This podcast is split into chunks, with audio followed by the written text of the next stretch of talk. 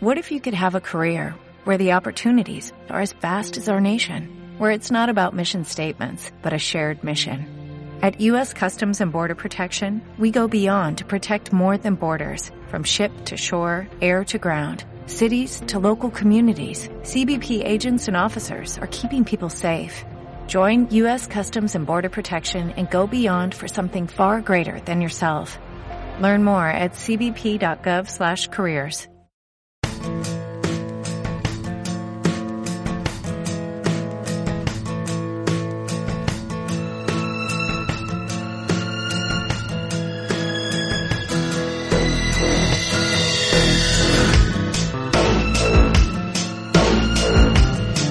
Feliz año nuevo y terribles saludos a todos los que sienten el acero.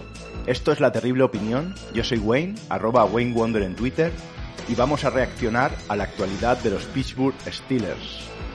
Me encanta el olor a victoria los lunes por la mañana, ya lo sabéis, y sí, fue victoria en Baltimore, seguimos in the hunt, necesitaremos ganar a Browns, que Bills gane a Patriots y un milagro. Un milagro en el Hard Rock Stadium y es que Jets gane a Miami porque por una parte, aunque quien no conoce a este equipo no sabe de milagros, pero aunque en Pittsburgh los milagros existen, no nos engañemos, está complicado.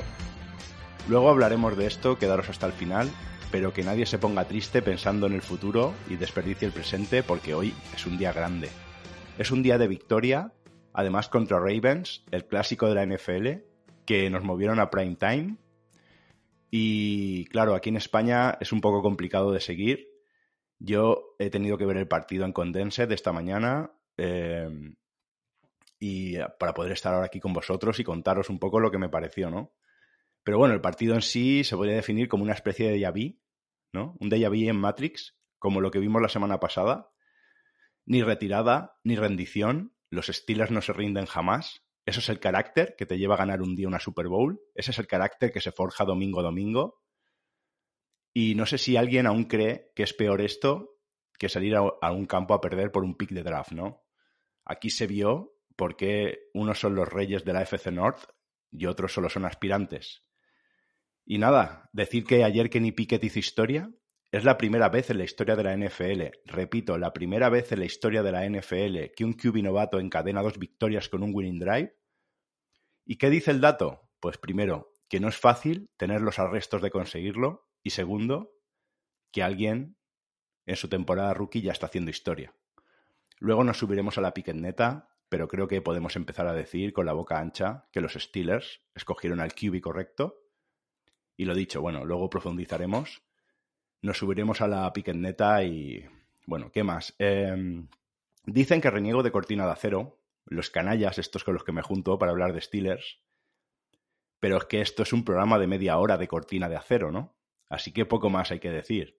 Y nada, un saludo a todos los muchachos y ya sabéis quiénes son.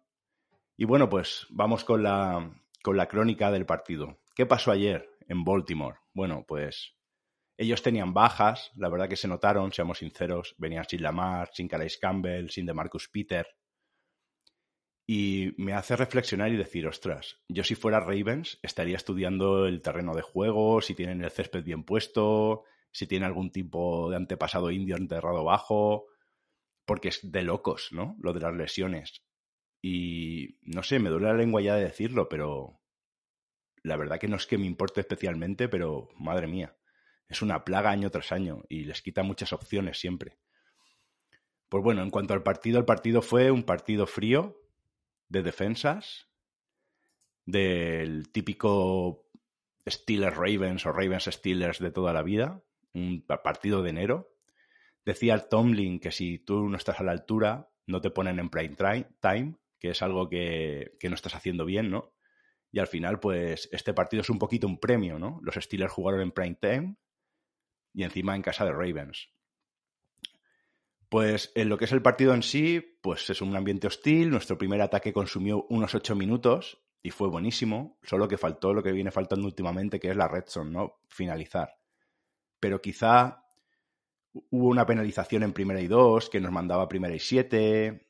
Hay una carrera de Neji que nos dejaba a dos yardas o un pase de Pickens de Pickett a Pickens que provocó un big play de ellos, un grandioso esfuerzo que hizo Brandon Stevens para quitarle el balón a Pickens en las manos, pues se dieron cosas que, que la verdad que fueron o bien por culpa de, las penalizaciones o de su bien hacer que nos limitaron al field goal, ¿no? Y yo a los detractores de Kenny les recomiendo que vean este drive bien visto, porque lanzó balones imposibles de interceptar para la defensa de Ravens y aún así consiguió conectar con los receptores. Y se ve que algo está aprendiendo, ¿no? No está lanzando intercepciones, pero es por cómo lanza y cómo elige.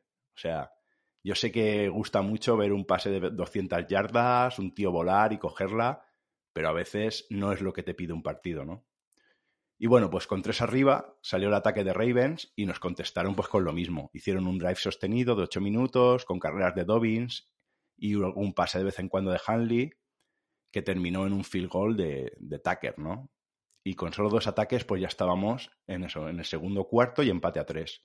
Es algo que estamos viendo en muchos estilos ahora, que los ataques son muy largos y al final no tienes un tipo de juego que te vaya a permitir eh, atacar muchísimo. Pero bueno, tenemos una defensa que es lo que nos pide juego de carrera, contemporizar y un poco llevar a los rivales a nuestro juego, ¿no? Que por otra parte es el juego de Steelers de toda la vida que nos ha dado victorias y que nos ha hecho famosos.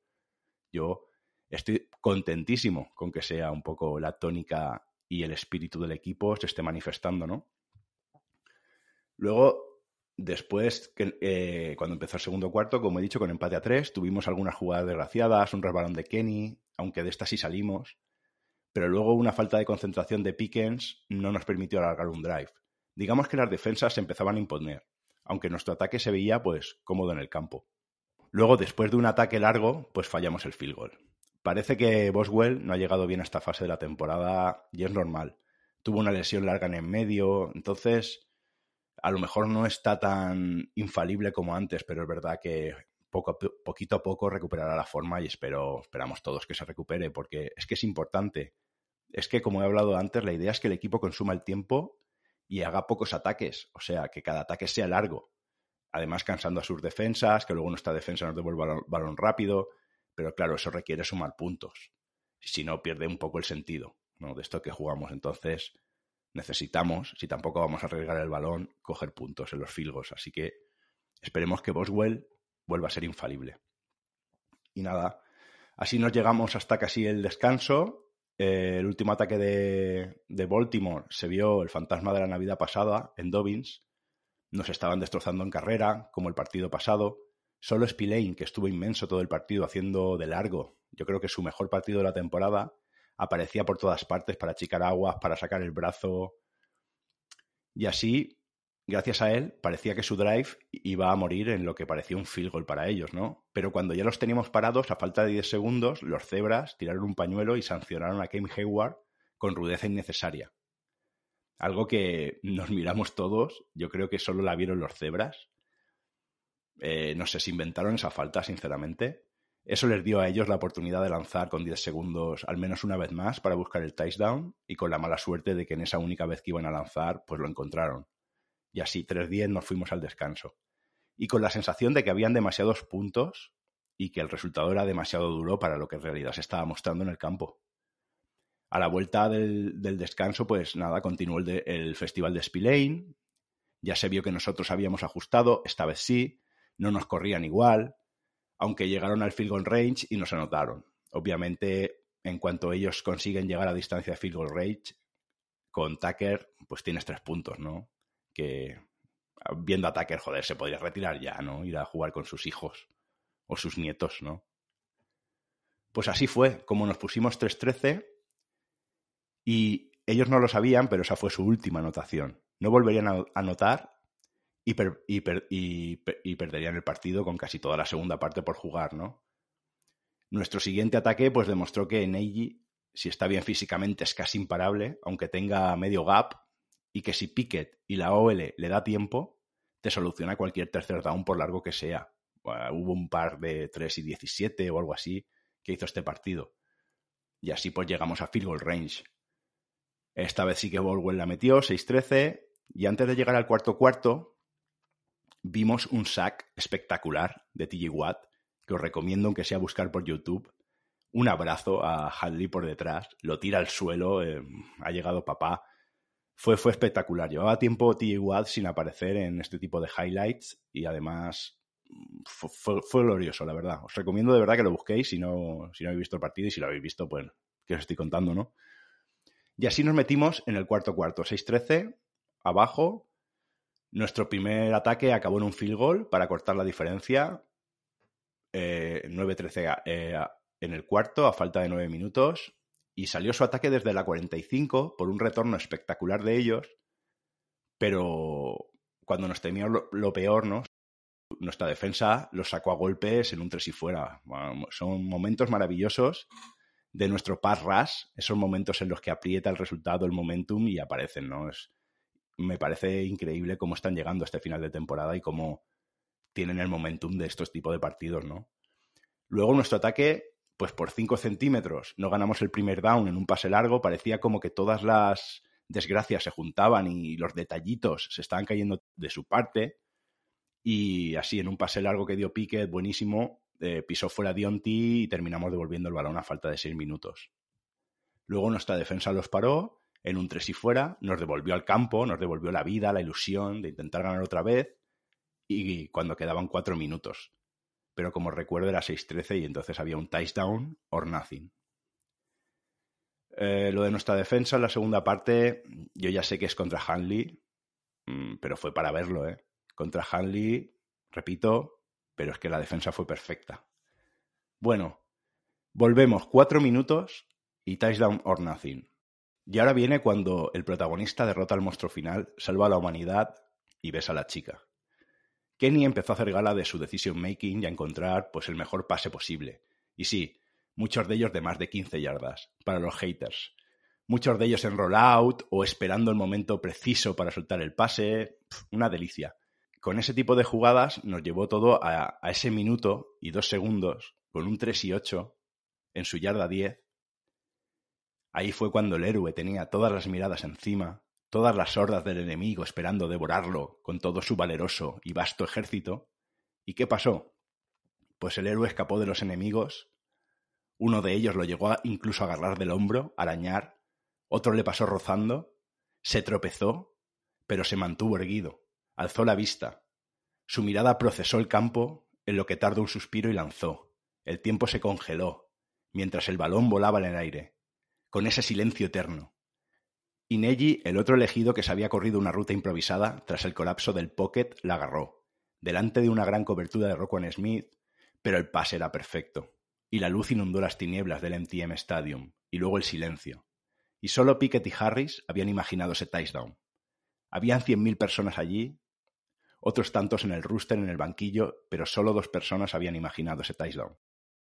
Y ahí fue cuando sabíamos que el enemigo acabaría arrodillado ante nosotros, aunque le quedara un minuto, sin tiempos muertos, los habíamos consumido muy bien jugando la carrera, y sabíamos todos que su vago intento, sin esperanza, primero chocaría con el pecho de nuestra defensa, como toda la segunda parte, y finalmente moriría en las manos de Fitzpatrick cuando interceptó a Hunley y ya ahí fue cuando bajó los brazos todo el estadio, que permanecía durante el drive con un silencio revelador. Probablemente pensando, se ha ido Rodlisberger, pero su espíritu está dentro de este chico, que se arrodilló con la formación de la victoria y nos fuimos todos a casa a dormir plácidamente como él después de haber salvado la Navidad otra vez. Y es que el alma no está, no es el alma de Rodlisberger, señores, es el alma de los Steelers de los Reyes de la FC. Y así fue, 13-16 arriba, estamos vivos, el récord positivo es posible, los playoffs también, seguimos in the hunt. Y seguimos creyendo, creyendo tanto, tanto, que lo estamos volviendo posible. Bueno, pues los mejores, para mí la, la, OL no es que haya sido tampoco una estupenda maravilla, no es que haya sido dominante, pero sí que es verdad que consiguió darle algo de tiempo a Kenny. Yo creo que ya no es tan mala, es verdad que se, que se está forjando en cada entrenamiento contra uno de los mejores, si no el mejor front seven de la liga, ¿no? Se retroalimentan. Si tú entrenas y o no aprietas y aprendes, pues Highsmith, Watt y Hayward te dejan en calzoncillos y se te comen. Ayer le dio tiempo a Kenny, permitió de vez en cuando, permitió correr a, Warren, a Neji y me parece justo por lo menos nombrarla, más que nada por la mejoría. Otro de los mejores para mí fue Kenny Pickett, obviamente. Neji, descomunal. Descomunal Neji. Y Warren, su mano derecha, pues el perfecto general, ¿no? También muy bien. Hoy sí, estuvo Spillane. Y también voy a nombrar al de siempre, ¿no? Aminka Fitzpatrick. Y para los peores, por primera vez en la historia de este programa, no hay nadie de Steelers, pero sí hay alguien. Hay alguien de Ravens. Rockwan Smith. A todo cerdo le llega su, San Martín. Le llega el día, y así fue. Lesionó a Pickett, adrede, el pasado partido de una forma sucia. Lo, quiso matar, lo quiso destrozar nuestro futuro, porque es un jugador sucio, despreciable, lleno de odio, lleno de odio a Steelers, ya ha aprendido lo que es ser un Raven. Y mira, ayer volvió Pickett y les ganamos en su templo. Jódete, Rockwan. Jódete. Se llama Karma. Además, en la última jugada, Kenny lo destrozó junto con Neji, lanzándole un pase con láser en su cara. No te voy a desear nada, porque no soy como tú, solo que te lesiones algún día como, o vayan a lesionarte como intentaste tú lesionar a Kenny. Y bueno, hablando de todo, ya dejando un poco atrás el partido, luego nos subiremos a la piquetneta. El tema caliente de esta semana, pues, yo, fue un poco el despido de Canadá. Mm, aparte de los fakes que vimos el Día de los Inocentes en España, esta semana se habló de que Steelers ya le habían comunicado a Canadá su despido, ¿no? Como para que se vaya haciendo tiempo. En España se dijo que era por el Día de los Inocentes, pero señores, en Estados Unidos no existe el Día de los Inocentes.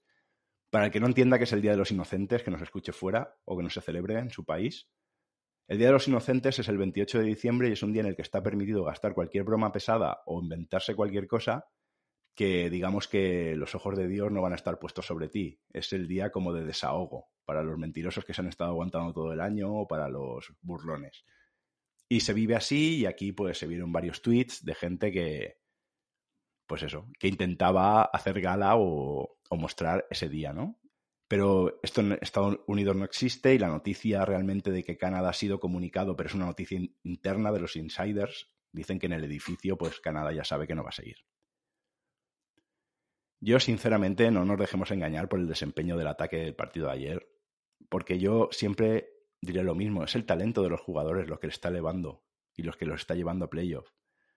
Y debería ser lo contrario. Yo sinceramente prefiero chupar una rata que volver a ver a, al señor Canadá por Steelers. Y es que no tiene excusa. En tiempos de Big Ben, de Big Ben se decía que estaba limitado, que una leyenda como Ben hacía lo que quería, que posiblemente sea verdad. Pero ahora mirad, ha tenido jugadores jóvenes que están dispuestos a atacar y a catar sus jugadas sin rechistar. Y con todos un gran talento, porque no me digas Neji Harris, Patrick Friedmuth, Deontay Johnson, George Pickens, Kenny Pickett. No tiene excusas. Las complexiones del tercer down, que es en lo que mejor estamos, son más calidad del roster. De Kenny, de Najee, que de él. Obviamente no vamos a quitarle todo el mérito, no. Pero hay que traer a alguien que ayude a crecer. Que ayude a crecer a Steelers y a su ataque. A ese ataque joven. Yo esperaría agresividad por parte de la franquicia. Que no dejen que este talento en formación se pierda como lágrimas en la lluvia. Canadá es un entrenador de college que no ha sabido adaptarse a la NFL le ha quedado el puesto grande, es un average guy, no pasa nada. Gracias por los servicios prestados, ya por un nuevo comienzo y una esperanza nueva para la Steelers Nation. Durante estas semanas, verdad, no voy a entrar en esto, pero se habló de Hackett, de Kingsbury, en su día se habló de Rage. A ver, mm, hasta el Black Monday no, no vamos a saber qué hay disponible.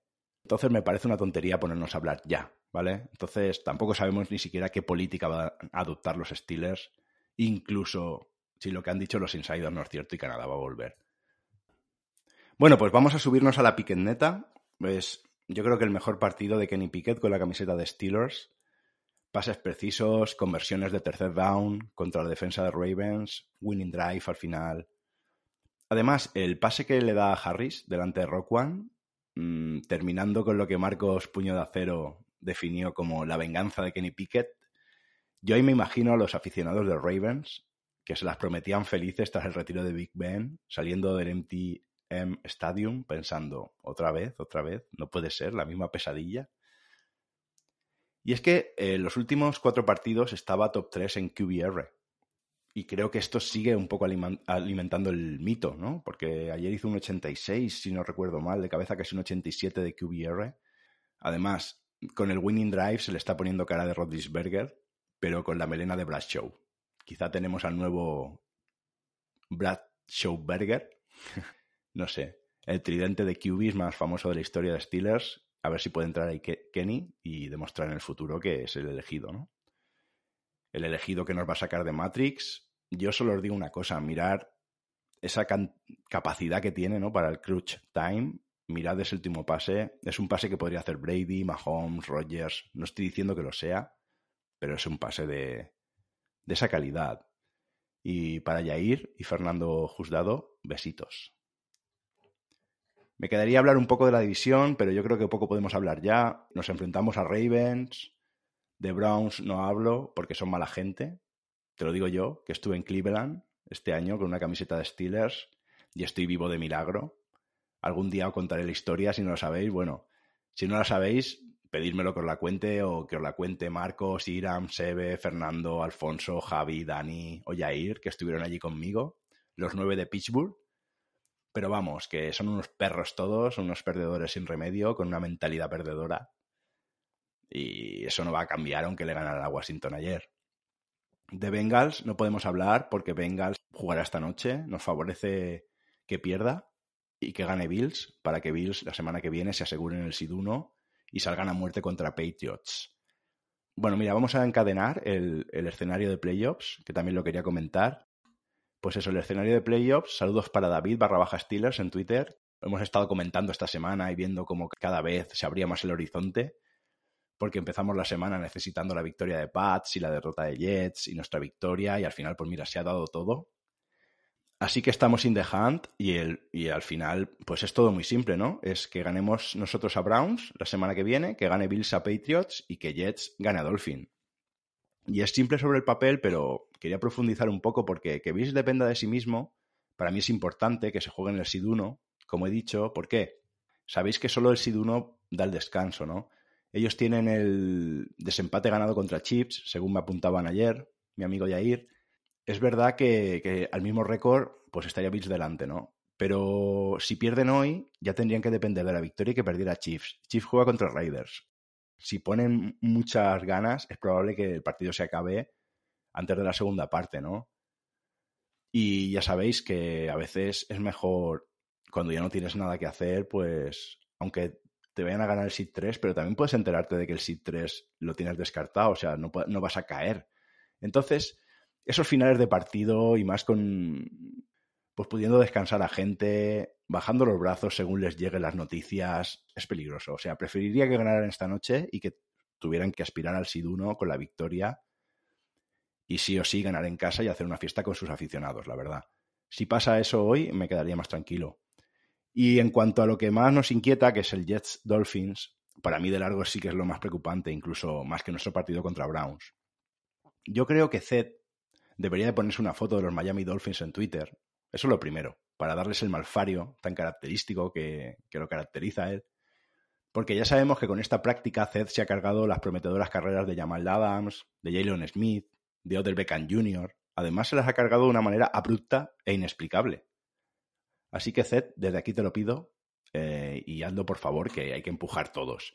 Ponte la camiseta esa de Dolphins de tu chica el día del partido y no te la quites. Acuéstate con ella si hace falta y pon a los Dolphins en tu foto de avatar de Twitter, por favor. Te lo suplico, de rodillas. Esto es muy importante, Zed. Y es que está difícil, la verdad, está difícil. Si hubiera sido en New York, donde se pueden congelar, porque por todos he sabido el bajón de rendimiento que suele acompañar a Miami en invierno, ¿no? También hay que ver cómo está Bridgewater, si, si va a jugar Tua o no, porque me imagino que puede que salga incluso, ¿no? Al final es el partido más importante del año para ellos y a no ser que expresamente lo prohíban desde la NFL, yo, creo que si tuviera la mínima opción lo pondrán, ¿no? Y más si Bridgewater, pues no está, porque salió del partido algo tocado. Estaremos atentos al reporte, ¿no? Y luego también el problema es que Jets está en caída libre últimamente. Después del lío con Zach Wilson, y no me refiero a los líos de MQs, MFs, que tuvo a principio de temporada, sino los que le, dieron, dieron con el Thatch Master en el banquillo, ¿no? Parecía que asumían que estaba más verde que el jersey de Jets y que sentándolo y colocando a White todo funcionaría. Y pues como que sí, al principio, pero fue un espejismo, ¿no? Es que está difícil, seamos sinceros, ¿eh? sobre todo por el potencial de Jets. Pero bueno, ha sido año nuevo, vida nueva, el invierno ha venido a vernos, esto es la FC North. Mm, dicen que el optimista se equivoca a lo largo de una vida exactamente lo mismo que el pesimista, pero que el optimista es infinitamente más feliz. Así que vamos a soñar, ¿no? Sed buenos, sed felices y nos vemos el próximo lunes.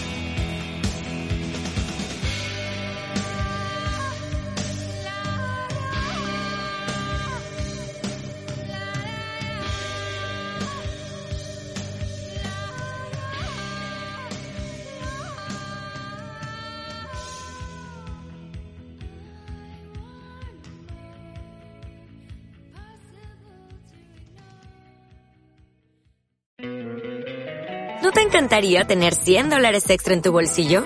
Haz que un experto bilingüe de TurboTax declare tus impuestos para el 31 de marzo y obtén 100 dólares de vuelta al instante. Porque no importa cuáles hayan sido tus logros del año pasado, TurboTax hace que cuenten. Obtén 100 dólares de vuelta y tus impuestos con 100% de precisión. Solo con Intuit TurboTax.